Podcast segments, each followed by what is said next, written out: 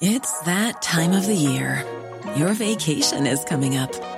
You can already hear the beach waves, feel the warm breeze, relax, and think about work.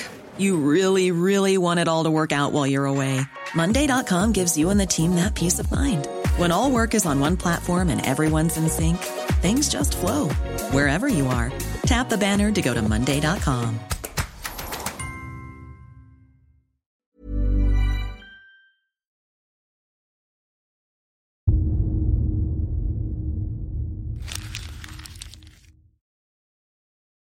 Seguirle el ritmo al país no es cosa fácil, pero en este espacio intentaremos, semana a semana y en 25 minutos, comprender juntos lo que sucede en el territorio que habitamos.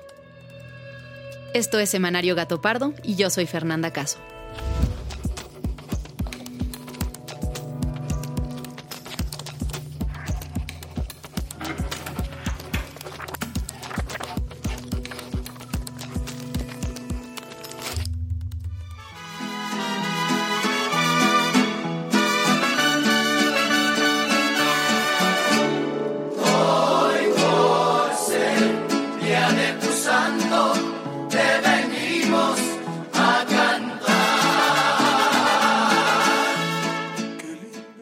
Estamos de fiesta. Semanario Gato Pardo cumple un año de vida, que ha sido un recorrido valiosísimo gracias a ustedes, que cada semana nos escuchan en todas las entidades de México y también desde otros países. Estados Unidos, Canadá y España. Francia, Colombia, Guatemala, Honduras, Inglaterra y Argentina. Bolivia, Perú, Guatemala y Alemania. Egipto, Nigeria, Etiopía y Rusia. Es para nosotros un honor saber que han encontrado en Semanario Gato Pardo un espacio para informarse y para seguirle el ritmo al país. Tanto a los que nos escuchan desde lejos como a los que están cerca, a los que nos siguen desde hace un año y a los que nos descubrieron recientemente. A todos, gracias.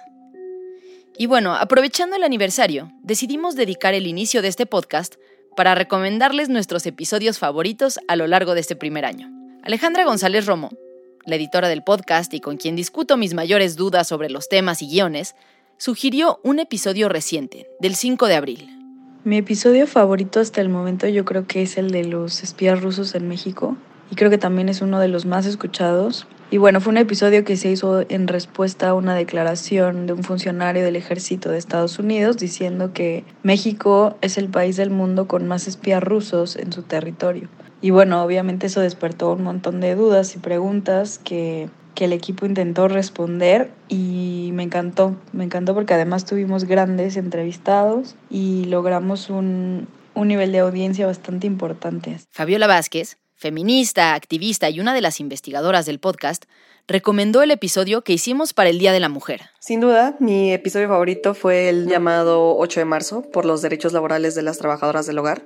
Alguna de las razones por las que disfruté mucho hacer este episodio es porque, en primera, tuve la oportunidad de escuchar la historia de vida de Marcelina Bautista, una mujer trabajadora del hogar que, con una vida de complicaciones, se convirtió en una líder sindical que impulsó los derechos laborales de todas las demás mujeres en el rubro. Otra razón que me llevó a elegir ese episodio es porque el 8 de marzo es un día para visibilizar las luchas de todas las mujeres, luchar contra el racismo, la transfobia, el clasismo y poner en el centro a todas las disidencias que forman parte del movimiento feminista. Por lo que una tarea de los medios de comunicación es comenzar a mirar a esas periferias que en muchas ocasiones quedan excluidas por el feminismo hegemónico. Ojalá en Semanario Gato Pardo podamos seguir haciendo más episodios como este. Y finalmente, María José Vázquez, mejor conocida como Majo, que es otra de las investigadoras del podcast y que suele inclinarse por los temas culturales, sugirió uno de septiembre del año pasado. Mi episodio favorito hasta ahora es 500 años de resistencia indígena, en el que precisamente hablamos sobre los 500 años de la caída de Tenochtitlán, que el año pasado fueron la base para una serie de actividades, foros y eventos que organizó el gobierno federal y el de la Ciudad de México y que levantaron muchísima controversia en el momento. Y en este episodio precisamente cuestionamos el significado y el valor detrás de esos eventos que se organizaron. Y además, en este episodio tuvimos la oportunidad de entrevistar a dos genios en el tema. Son Yasna Aguilar, a quien yo admiro muchísimo, y el gran historiador Federico Navarrete. Entonces fue un episodio súper rico, con perspectivas distintas, en el que tocamos muchísimos temas, incluso temas filosóficos como el asunto del perdón, que resulta algo problemático por ser una noción judio-cristiana o colonialista, como nos explicaba Yasna ya, y platicamos también de otros métodos de restitución del daño que se utilizan en muchos pueblos originarios, por ejemplo, y en los que hay más justicia restaurativa. Entonces es un súper capítulo. Yo coincido con Ali. Me gustó muchísimo el de los espías rusos y podría hablar siempre de eso.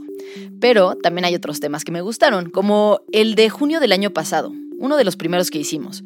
Se lo dedicamos al Partido Verde porque nos intrigaba cómo era que un partido, aparentemente tan pequeño y que ha sobrevivido a base de alianzas con el mejor postor, había llegado a colocarse tan bien en el actual gobierno morenista. Así que decidimos investigar su oscura historia, sus estrategias y lo que representa hoy en el balance de fuerzas políticas para López Obrador. Así que si son nuevos en este espacio y quieren conocer un poco de lo que hemos hecho, ya tienen algunas recomendaciones de por dónde empezar. No olviden seguirnos en Apple y Spotify para que les lleguen notificaciones cuando salgan episodios nuevos y seguirnos a través de la ruta diaria todos los martes en Spotify. Bueno, ahora sí, vamos al tema principal de esta semana.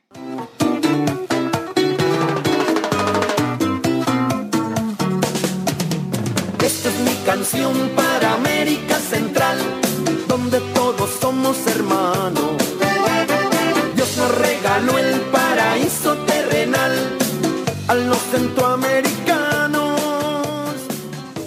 Este 5 de mayo, presidente Andrés Manuel López Obrador inició una gira por Centroamérica y el Caribe, la cual va a concluir el próximo domingo 8 de mayo, la cual tiene. El presidente López Obrador pasó los últimos días de la semana en una gira internacional. Visitó Guatemala, Belice, Honduras, El Salvador y Cuba.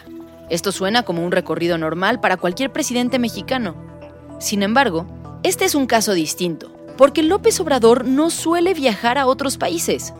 Desde que entró al gobierno en 2018 y en todo 2019, López Obrador no hizo ni un solo viaje al extranjero. En 2020 viajó una vez a Estados Unidos para celebrar la entrada en vigor del TEMEC. En 2021 viajó dos veces en el mes de noviembre a Estados Unidos para participar en el Consejo de Seguridad de la ONU y en la Cumbre de Líderes de América del Norte. Y eso es todo.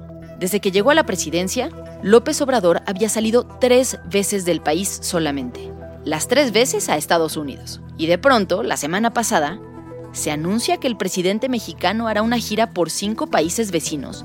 ¿Qué fue lo que pasó que motivó un viaje tan inusual y apresurado?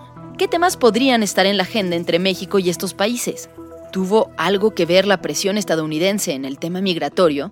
¿Por qué eligió específicamente estos lugares para visitar? Pues con estas preguntas en mente, Majo, Fabiola y yo que somos el equipo de investigación de Semanario Gato Pardo, nos dimos a la tarea de buscar datos y entrevistas que nos permitieran entender esta gira del presidente a los países del sur. Y lo primero que buscamos fue una entrevista con los organizadores. Oigan, me acaban de avisar de la Secretaría de Relaciones Exteriores, que tienen chance en 20 minutos. Yo puedo estar. Si quieren les mando la liga a la 1.30, ¿verdad? ¿Cuál es el objetivo de esta gira y por qué se eligieron los países que se eligieron? Bueno, es simbólico. El presidente ha dicho, si alguna vez habla de América, de política exterior, habla, se refiere a América Latina y el Caribe. Es el área, el espacio que él, a través de lo que conoce, de lo que dice, de lo que declara, se siente parte, ¿no? Es un hombre que siempre ha mostrado un interés de mirar al sur, de recuperar espacio del espacio latinoamericano. Entonces, realmente era una visita que ya estaba pendiente. Y de toda América Latina y el Caribe, pues Centroamérica y Cuba son nuestros vecinos, ¿no? Cuba por mar, Belice, Guatemala, Honduras, El Salvador, está realmente yendo con los primos. Martín Borrego es director general para América del Sur de la Secretaría de Relaciones Exteriores y fue uno de los principales encargados de organizar estas visitas. Lo que me dice Martín es cierto. El presidente lleva hablando de América Latina desde que estaba en campaña. Este es un audio de un debate presidencial en el 2018. Vamos a hacer una propuesta al gobierno de Estados Unidos para que podamos firmar algo parecido a una alianza por el progreso que incluya a Canadá, Estados Unidos, a México y a los países centroamericanos. Como dato curioso, este audio no está editado. En 2018 López Obrador hablaba a una velocidad normal. Pero bueno, más allá de eso, El presidente lleva tiempo insistiendo en que México sea un eslabón entre las economías del norte y el resto de América Latina, lo cual suena bien y podría ser un motivo para esta gira. Sin embargo, hay algo que llama la atención.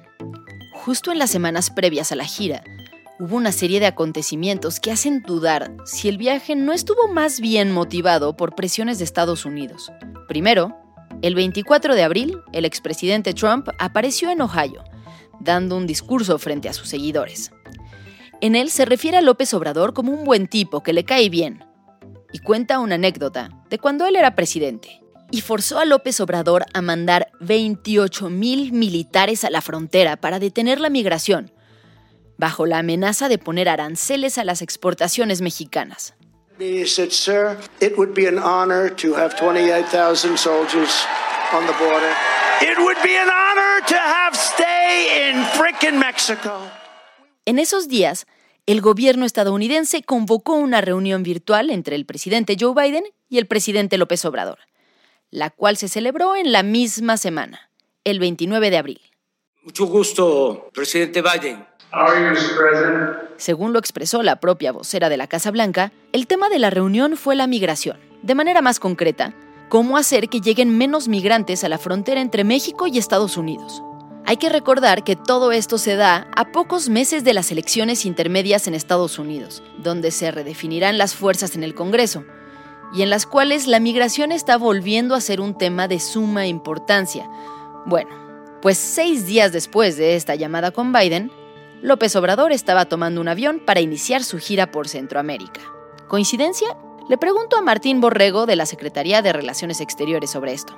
No sé, que ahora que lo presentas así, también te digo, así como tú me presentas una visión de fuera, ya te presento la visión de dentro, ¿no? Entonces, no, me parece muy interesante porque, claro, quizás si uno va viendo lo que va pasando los medios de una manera cronológica, podría generar una lectura así. Yo te digo con toda honestidad, esta visita se planeó a finales del año pasado. No, no vamos a hacer una agenda de Estados Unidos. Nuestra agenda es más, hay un gran esfuerzo para que no se concentre en el tema migratorio. Es un tema que tenemos que atender, es inevitable. Estamos impulsando agendas de comercio de inversión, que comerciemos más, son nuestros vecinos. Aunque para mí los tiempos coinciden de manera muy sospechosa, Martín me asegura que la gira de López Obrador no tiene como objetivo central la migración, sino que hay muchos temas más en la agenda común, y habla de la intención de López Obrador de restablecer la relación.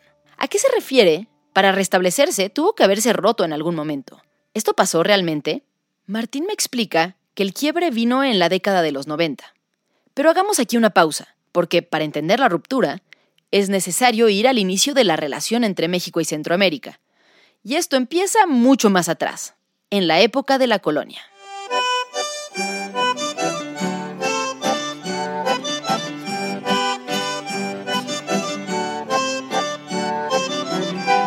Previo a la Guerra de Independencia, los territorios de México y Centroamérica estaban unidos bajo el paraguas de la Nueva España. Tanto así que la independencia se gestó de manera simultánea en toda la región. Dicen que ya estamos completamente rodeados por la gente, señor intendente. Pues todos a sus puestos, mayor Berzábal.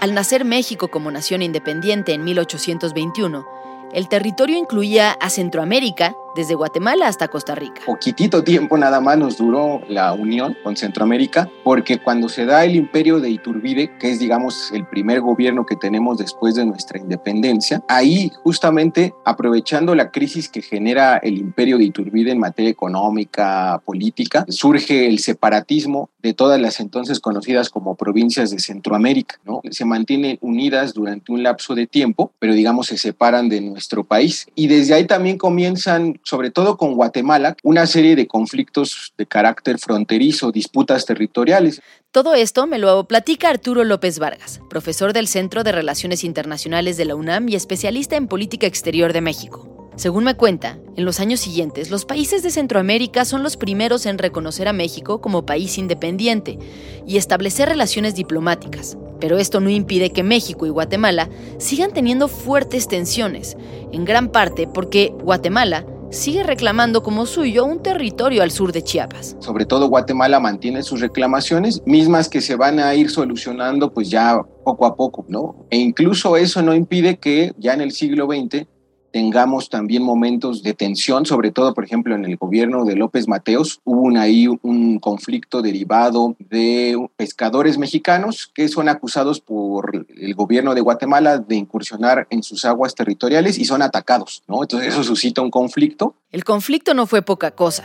El presidente López Mateos acababa de llegar a la presidencia ese año. No había cumplido ni un mes en Los Pinos cuando aviones de la Fuerza Aérea Guatemalteca abrieron fuego contra los barcos pesqueros mexicanos en el Pacífico.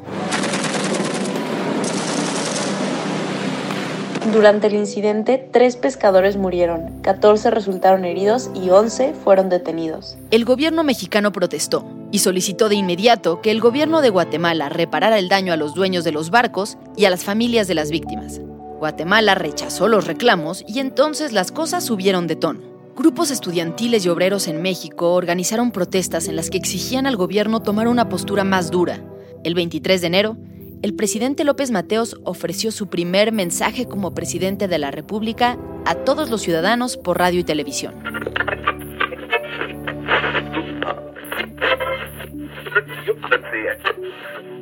El gobierno de México llegó a la conclusión de que no hay ninguna razón práctica para mantener relaciones diplomáticas con un gobierno como el de Guatemala, quien se ha rehusado a resacirnos por el grave incidente que provocaron. Al día siguiente, el presidente de Guatemala acusó al gobierno mexicano de haber retacado la frontera con fuerzas militares, terrestres y aéreas, lo cual interpretaron como una clara amenaza.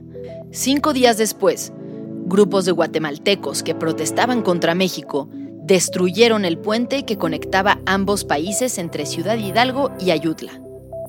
Los meses siguientes estuvieron marcados por una guerra comercial de tarifas, amenazas y aranceles, hasta que el 15 de septiembre, el día de nuestra fiesta de independencia compartida, el presidente López Mateos anunció la restauración de las relaciones diplomáticas, tras un acuerdo en la disputa.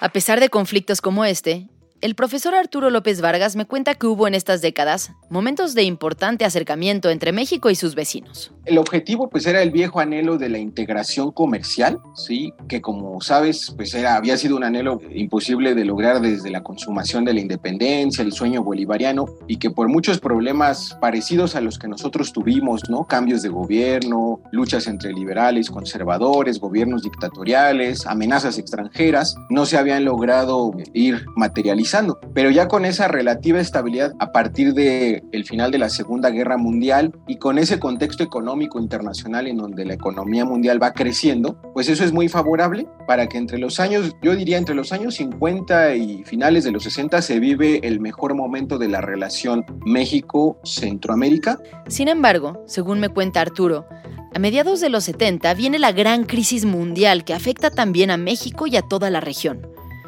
Y a esto se suman los problemas políticos en muchos de los países vecinos. Por ejemplo, en el caso de Nicaragua, con la revolución sandinista, movimientos guerrilleros en El Salvador, en Guatemala. Entonces nos vuelven a colocar en una situación muy tensa, ¿no? Porque claramente México no le convenía que se desestabilizara toda su frontera sur, porque eso significaría recibir a miles de refugiados y tampoco le convenía que la presencia estadounidense que estaba financiando a los grupos contra guerrilleros, que también generara mayor inestabilidad y mayores riesgos para México. Y así llegamos a los años 90.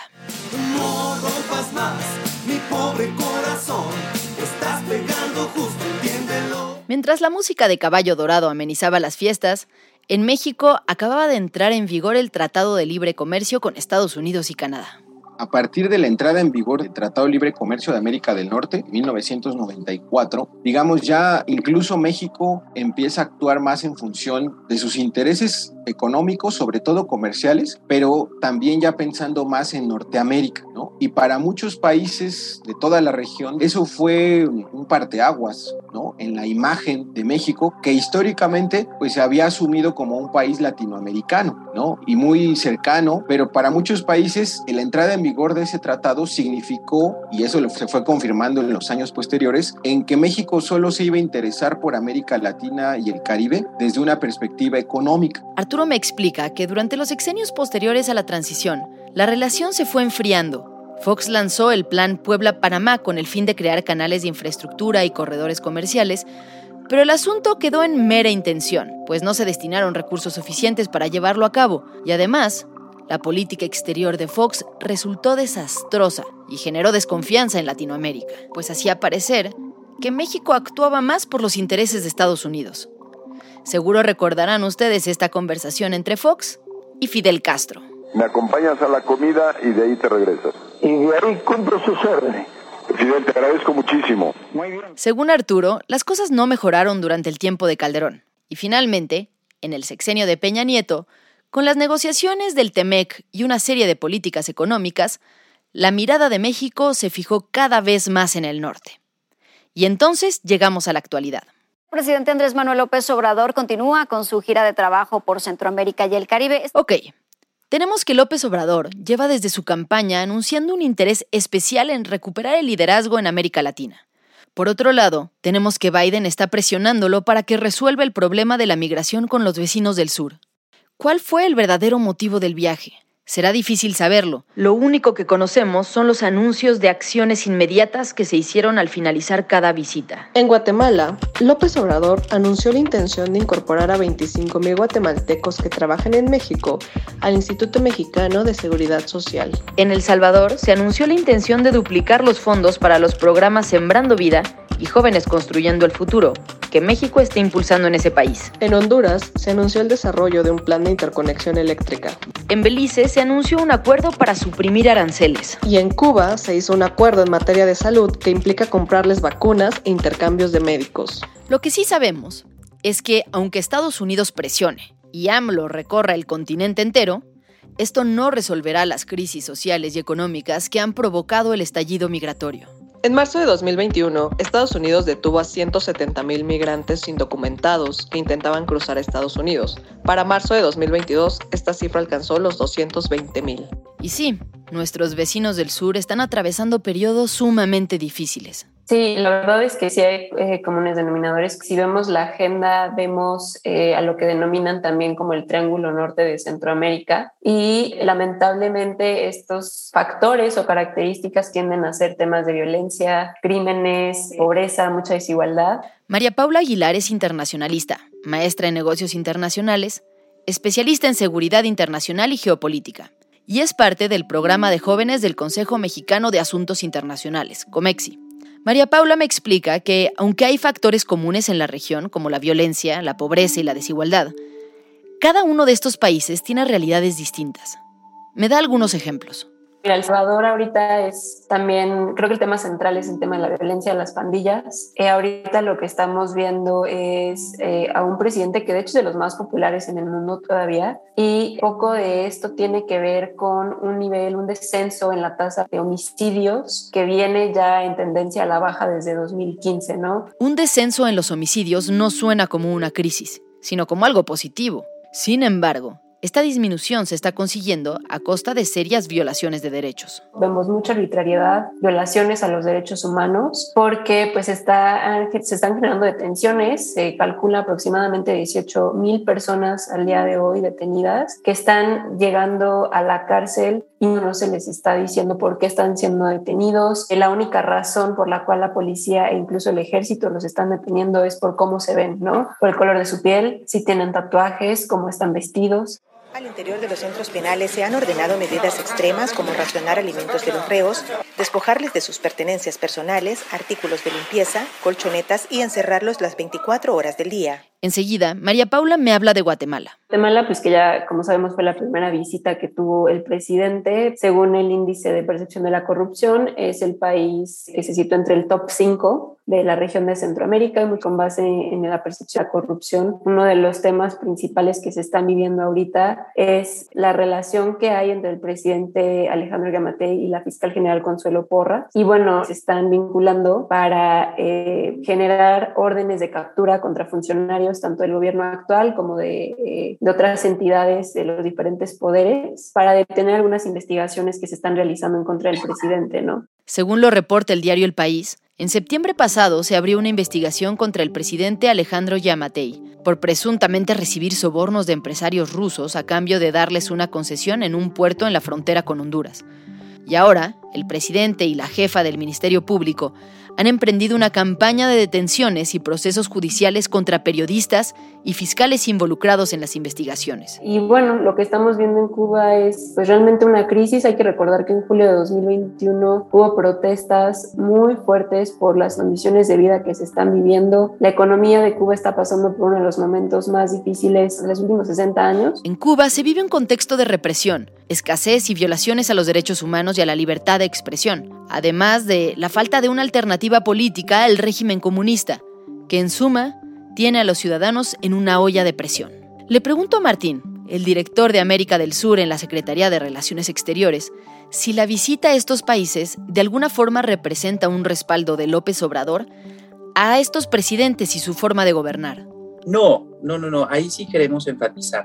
No se eligieron a los presidentes más cercanos o más afines o con mayor empatía o que haya un mismo proyecto político. Quizá eso se pueda dar en Honduras, ¿no? El primer, la primera visita, parece ser que habría esa oportunidad, pero si no habría una visita a Argentina o habría una visita a Chile con Boric. No, se elige por cercanía entre países. Los que somos amigos somos los países. Pues esta gira nos deja con más preguntas que respuestas y con mucho más que exigirle al gobierno en términos de transparencia con respecto a las negociaciones y acuerdos que nuestro país está haciendo en reuniones privadas con otras naciones.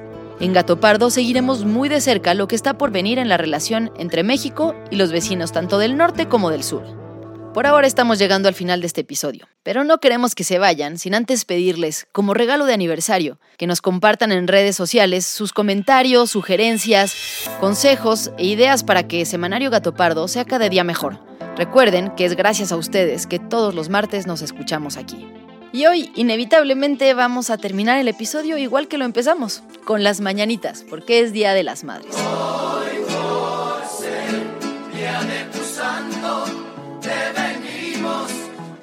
Muchas felicidades a todas las mamás que nos escuchan en este espacio.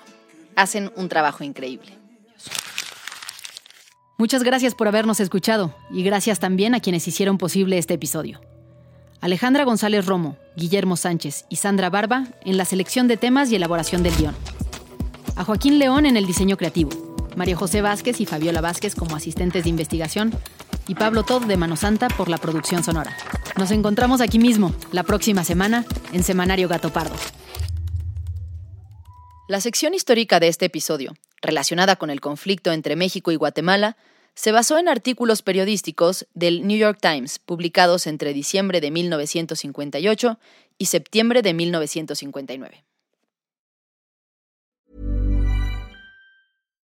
If you're looking for plump lips that last, you need to know about Juvederm lip fillers. With Juvederm Volbella XC and Juvederm Ultra XC, your lip look, whether it's subtle or bold, can last up to one full year with optimal treatment and no additional maintenance. Find a licensed specialist and see if it's right for you at juvederm.com today. That's J U V E D E R M.com. Add fullness to lips in adults over 21 with Juvederm Volbella XC or Juvederm Ultra XC. Do not use if you have severe allergies or a history of severe allergic reactions, or if you're allergic to lidocaine or the proteins used in Juvederm. Tell your doctor if you have a history of scarring or taking medicines that decrease the body's immune response or that can prolong bleeding. Common side effects include injection site redness, swelling, pain, tenderness, firmness, lumps, bumps, bruising, discoloration, or itching. As with all fillers, there's a rare risk of unintentional injection into a blood vessel, which can cause vision abnormalities, blindness, stroke, temporary scabs, or scarring. For full important safety information, visit juvederm.com.